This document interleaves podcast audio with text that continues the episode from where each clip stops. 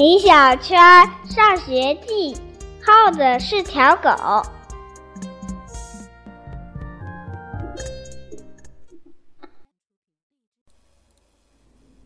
第四章，这样的星期六，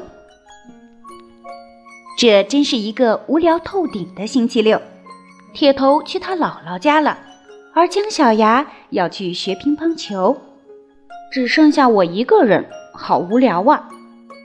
我该玩些什么呢？老爸跳了出来：“米小圈，不如我们去看画展吧。”去看画展。不必了，我很忙的耶。我没等老爸继续说下去，赶快冲出家门。这个世界上没有比看画展更无聊的事啦。我刚跑到楼下，就听见汪汪汪的叫声。哎呀，是耗子！我亲爱的耗子！耗子也向我飞奔过来。哎呀，不好！耗子把我扑倒在地上，用舌头在我脸上舔来舔去。耗子的口水可真多，弄了我一脸。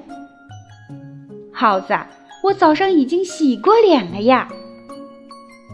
耗子，不许再舔我了，我有点生气了。耗子突然乖乖地坐在地上，吐着舌头，它似乎能听懂我在说什么。我站起来。命令道：“耗子，给我趴下！”耗子乖乖地趴在地上。我又命令道：“耗子，坐起来！”耗子一下子坐得笔直。耗子可真是一条听话的狗。我继续命令道：“耗子，趴下，坐起来，趴下，坐起来，趴下。”耗子被我给累惨了。再也不听我的命令了。嗯，我带着耗子跑到公园玩，听说狗最喜欢叼东西了。我在地上捡了一根小木棍，扔了出去。耗子，把它捡回来。耗子飞奔过去，把小木棍叼了回来，放在我的脚下，得意地吐着舌头。这时，我做了一个非常错误的决定。我把球鞋脱了下来，扔向远方的草丛，然后命令耗子把鞋捡回来。三分钟过去了，耗子才跑回来。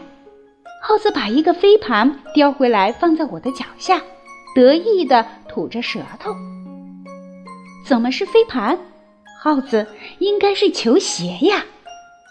我单腿跳进草丛里，去找找我的球鞋，可是。球鞋不见了，老妈一定会骂死我的。可是，飞盘是谁的呢？好了，小朋友们，这就是《耗子是一条狗》第四章这样的星期六。希望小朋友们能够喜欢。我们下期节目再见吧。